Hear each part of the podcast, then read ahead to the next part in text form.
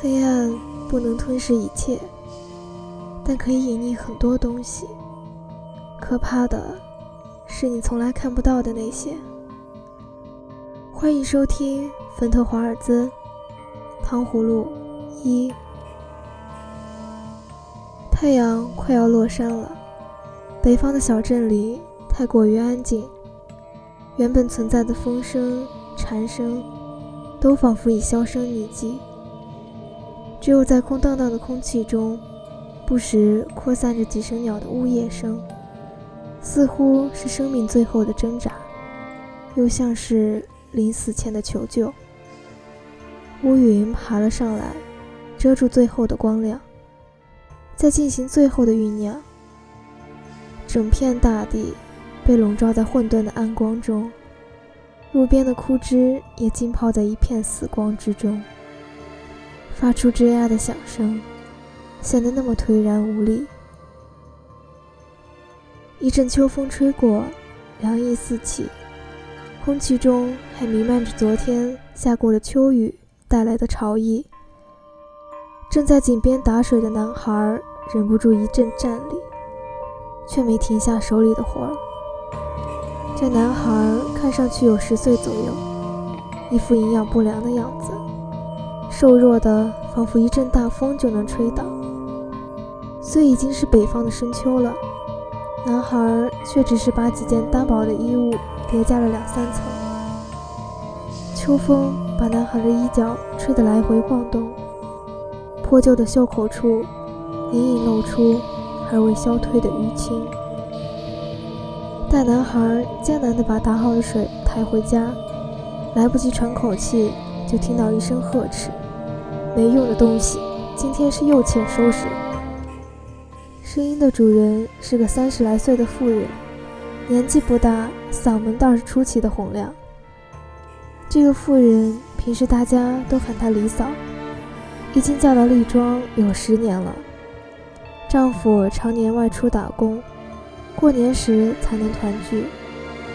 有一个儿子嘉轩，刚刚八岁，而那个男孩是丈夫从外面带回来的，说是捡回来的，实则是与外面的女人鬼混的私生子，颇不受李嫂待见，只把他当畜生使唤。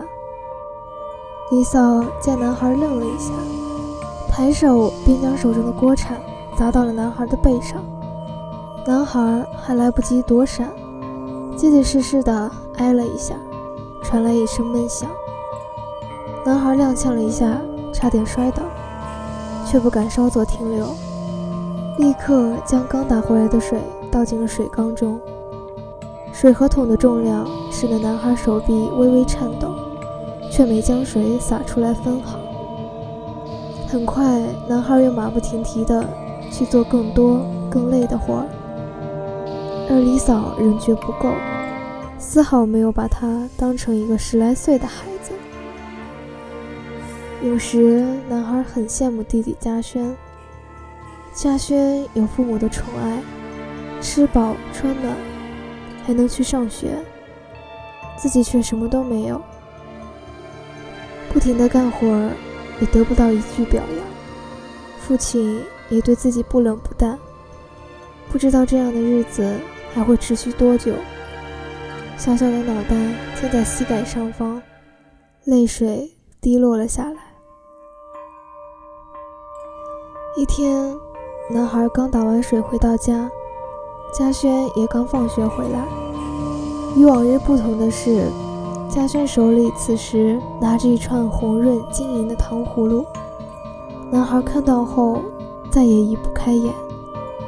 他曾经跟在一群小孩子的身后，捡过一颗掉落的晶莹的红果子。男孩觉得那简直是世界上最美味的东西。红果子外面包裹着像玻璃一样透明的壳子，甜丝丝的。放进嘴里是满满的糖，再嚼几下，甜味裹挟着些许的酸，冲击着神经，那是怎样奇妙的感觉，使得男孩竟然想夺下那一串美味。当然是不会成功的。嘉轩年纪虽比他小，但个子却早已和他比肩，且力气也不能等同。最糟糕的是惊动了李嫂。就在男孩伸手的瞬间，被察觉的嘉轩躲过，男孩再次伸手，两人抢夺起来，没人愿意放手。相持不下间，糖葫芦掉到了地上。男孩立即弯腰，却被拉住，有心无力。随即，地上的糖葫芦被嘉轩踩碎。男孩不再拉扯，呆愣在原地，眼睛一眨不眨。嘉轩也松了手。男孩像被抽干了力气，坐在地上。几秒钟后，被赶来的李嫂拿扁担打中头部。男孩倒在地上一动不动，鲜红的血水汩汩地流着，渐渐与地上碎掉的红果子融为一体。